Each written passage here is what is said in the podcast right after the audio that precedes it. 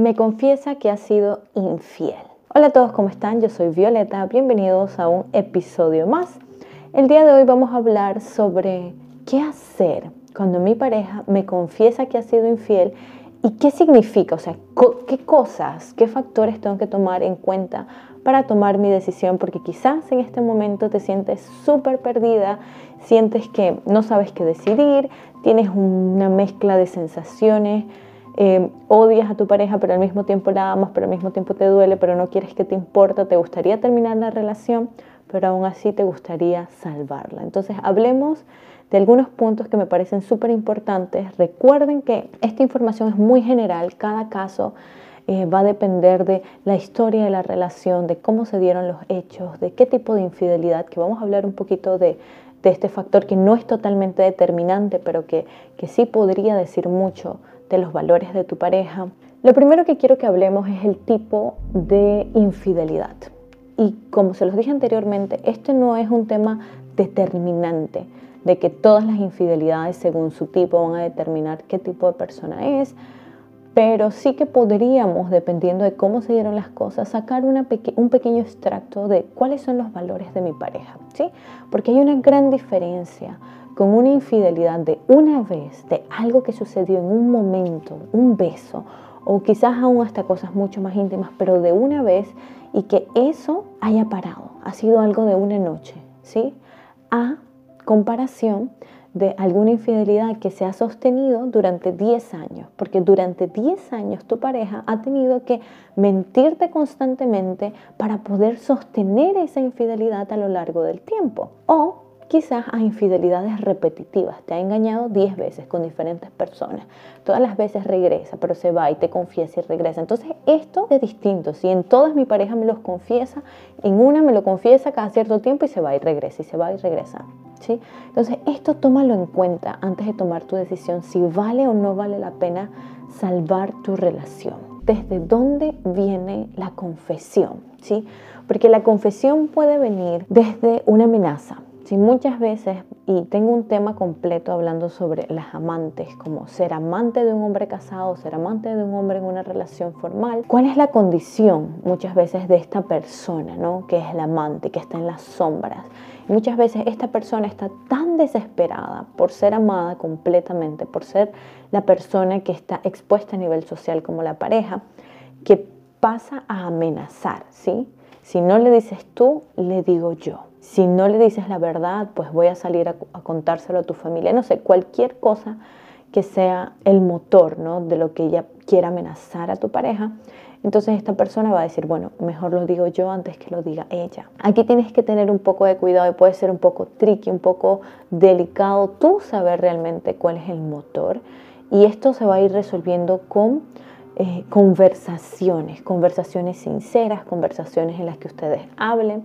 Y ya que la persona se ha abierto a dialogar sobre el tema, que es la infidelidad que ha cometido, es importante que tú hagas preguntas, que dialoguen como personas adultas sin caer en la violencia, pero que puedan conversar sobre el tema abiertamente, partes importantes, ¿no? No le vas a estar preguntándole cosas que no son relevantes solo por morbo o por rabia, pero principalmente preguntas que van a ser claves para tú misma saber si vas a tomar la decisión de quedarte en la relación o lo mejor es soltar esa relación.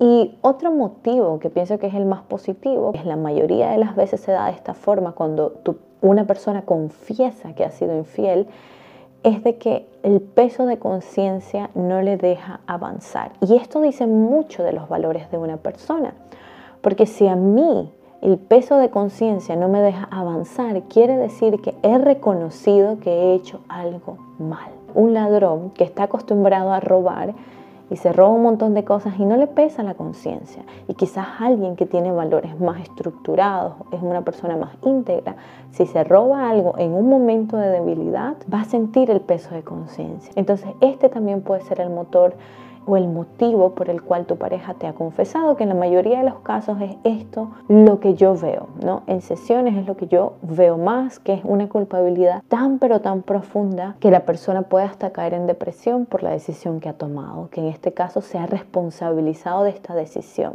Por eso, respetan el acto de honestidad de tu pareja. Yo creo que no se habla mucho de esto, pero es importante que des valor a ese acto que ha tomado esta persona de confesar, de decirlo sin tener que ser descubierto o descubierta. Definitivamente lo mejor hubiera sido de que la persona no hubiera sido infiel, ¿verdad?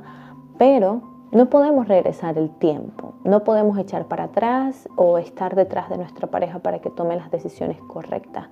Por eso, en este caso, lo más importante es tener una actitud de responsabilidad, responsabilizarnos por lo que podemos, por nuestros actos, ¿sí? Eso es lo más importante. En este caso me gustaría recordarte que la infidelidad es una decisión propia. No tiene que ver contigo, no tiene que ver con el vecino, con la muchacha, con la otra persona, con la amante. Tiene que ver con la decisión que yo como adulta o adulto estoy tomando. Independientemente que esa decisión haya sido influida por mi autoestima, por mis inseguridades, es una decisión y como persona adulta necesito responsabilizarme por ella y tú no puedes culpabilizarte por las decisiones de tu pareja, que es una persona adulta.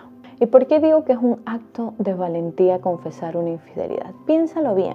Cuando estábamos pequeños y sacábamos malas notas, si se lo decíamos a nuestros padres, pues nos pegaban, ¿no? Porque estamos acostumbrados a nivel social de que cuando yo hago algo mal, soy juzgado y soy castigado. Y esto a la larga va creando adultos que cuando hacen algo mal no aceptan las consecuencias, tienen miedo a, asumir la responsabilidad, huyen de las consecuencias, entonces prefieren no contarlo. Entonces el contarlo viene no solo de una posición llena de culpabilidad, llena de remordimiento que quizás no le deja vivir, pero también de valentía de decidir y decirse a sí mismo, o a sí misma, acepto las consecuencias de la responsabilidad, de la decisión que he tomado. Me hago responsable de esta decisión que tomé y que quizás podría destruir mi familia o la relación que tanto quiero. Ahora, para decidir quedarte o irte de una relación, quiero que tomes en cuenta los siguientes puntos que son muy, muy importantes. Muchas veces nosotros queremos salvar la relación, pero no sabemos cuál es la responsabilidad que viene detrás. Porque sí, mi pareja cometió el error, pero al mismo tiempo, si yo decidí quedarme, yo también estoy aceptando una responsabilidad de sacar a flote esta relación y de hacer parte del proceso de recuperar y fortalecer y construir la confianza entre los dos. Perdonar requiere de madurez a nivel emocional. Muchas veces por la emoción del momento pensamos que perdonar va a ser algo fácil porque amamos a nuestra pareja. Pero como te hablé en la situación del mes pasado que les contaba de que perdonar es un proceso muy muy largo, requiere de mucha humildad, requiere de soltar el ego, requiere de soltar el orgullo, requiere de salirnos de una posición de víctima, empoderarnos en nuestra relación y dejar ir estos pensamientos constantes y repetitivos que nos amarran y que al final nos hacen infelices a nosotros. Y si yo voy a estar infeliz y yo siento, mm, yo no estoy lista todavía, yo creo que esto no lo logro, o sea, yo le amo, yo quiero, pero siento que no lo logro entonces, este podría ser un obstáculo y es tu responsabilidad, si tu pareja está poniendo de su parte, de dejar ir, lo suelto, ¿sí? Porque esto te va a obligar muchísimo a crecer, a conectar mucho más contigo y el perdón al final no tiene que ver con tu pareja, tiene que ver contigo. Número dos, no se sanan las heridas de un día a otro. Y esto es muy importante, requiere de tiempo, requiere de conversaciones difíciles que se van a tener que repetir constantemente y el perdonar tampoco es que es solamente tu responsabilidad. Muchas veces la persona que fue infiel ya piensa que porque confesó y ya dijo todo, pues ya que vea cómo su pareja le perdona. Pero no es así. Ambos tienen que estar involucrados, van a tener que conversar muchísimo, van a tener que tener muchísimas conversaciones incómodas y les recomiendo, te recomiendo a ti que tengan un plan claro de qué cosas necesitan cambiar en la relación de cuáles son los cambios que ustedes quieren ver en la relación para que la situación no se vuelva a repetir, para que ustedes mejoren la confianza entre ustedes y si trabajan como equipo definitivamente esto se puede superar. Siguiente punto importante si quieres salvar tu relación. Tu pareja debe reivindicarse. Y es lo que les he repetido en muchísimos episodios, situaciones, aún en TikTok cuando me llegan estas historias, de que las personas están desesperadas. ¿Cómo hago para que se arrepienta? ¿Cómo hago para que cambie? Tú no puedes hacer nada para que tu pareja cambie. Tu pareja también tiene una responsabilidad. Tu responsabilidad es luchar por la relación, pero tu pareja también. Y mucho más si has sido la persona que cometió el error, ¿no? que fue desleal dentro de la relación tienes que darle espacio para que se reincorpore y tienes que comunicarlo. En estos momentos, sabes, yo no confío en ti. Yo te estoy dando la oportunidad, yo quiero confiar en ti, pero necesito que te esfuerces por construir esa relación, que te esfuerces por construir esa confianza entre nosotros. Y tienes que darle espacio a tu pareja para que se reincorpore. Deja de hacer todo por tu pareja, deja de exigirle lo que tiene que hacer, dale espacio. Porque cuando tú le das espacio a la otra persona a ver qué va a hacer, cómo pretende reivindicarse, cómo pretende recuperar mi confianza, ahí tú te das cuenta qué tan abierto o abierta esta persona está en salvar la relación. Mientras que tú estés encima queriendo cambiarle, queriendo hacer todo para que se reivindique esta persona, definitivamente no te vas a dar cuenta porque vas a estar tan ocupada en hacer todo de que no te das cuenta si esa persona realmente está interesada en salvar la relación. Y por último, la terapia nunca está de más. Sí, he conocido muchísimos casos, también he leído casos de muchos de ustedes que me han contado su historia, que me gustaría compartirla quizás en el próximo mes, de cómo sanaron después de una infidelidad y cómo su relación mejoró. Y yo creo fielmente de que cuando los dos trabajan para construir la relación, para salvarla, la relación puede ser mucho más exitosa que antes. Pero muchas veces las personas todavía están con sus baches emocionales, todavía no han aprendido a comunicarse de forma asertiva, todavía no reconocen sus emociones, todavía están con problemas de la niñez que no han superado. Entonces la terapia ayuda. Hay una persona intermediaria conversando haciendo el debate, haciendo preguntas para reflexionar, dejándoles ejercicios para que trabajen durante la semana, ayudándoles a comprender sus propias emociones y enseñándoles cómo comunicarse de forma asertiva.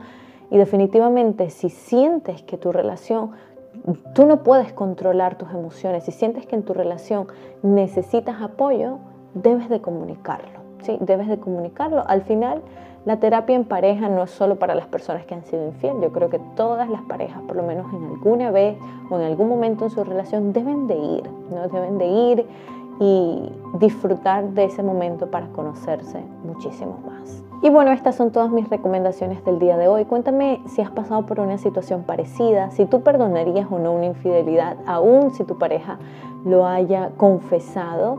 Eh, ¿Qué otro punto crees que es importante que deberíamos evaluar cuando tu pareja confiesa de que ha sido infiel? Me encantaría leerte en los comentarios y recuerda que puedes compartirme tu historia en contacto arroba donde estoy recibiendo historias todos los meses y escojo algunas para compartirlas con ustedes. Así que yo soy Violeta Martínez y nos vemos en un próximo episodio. Chao.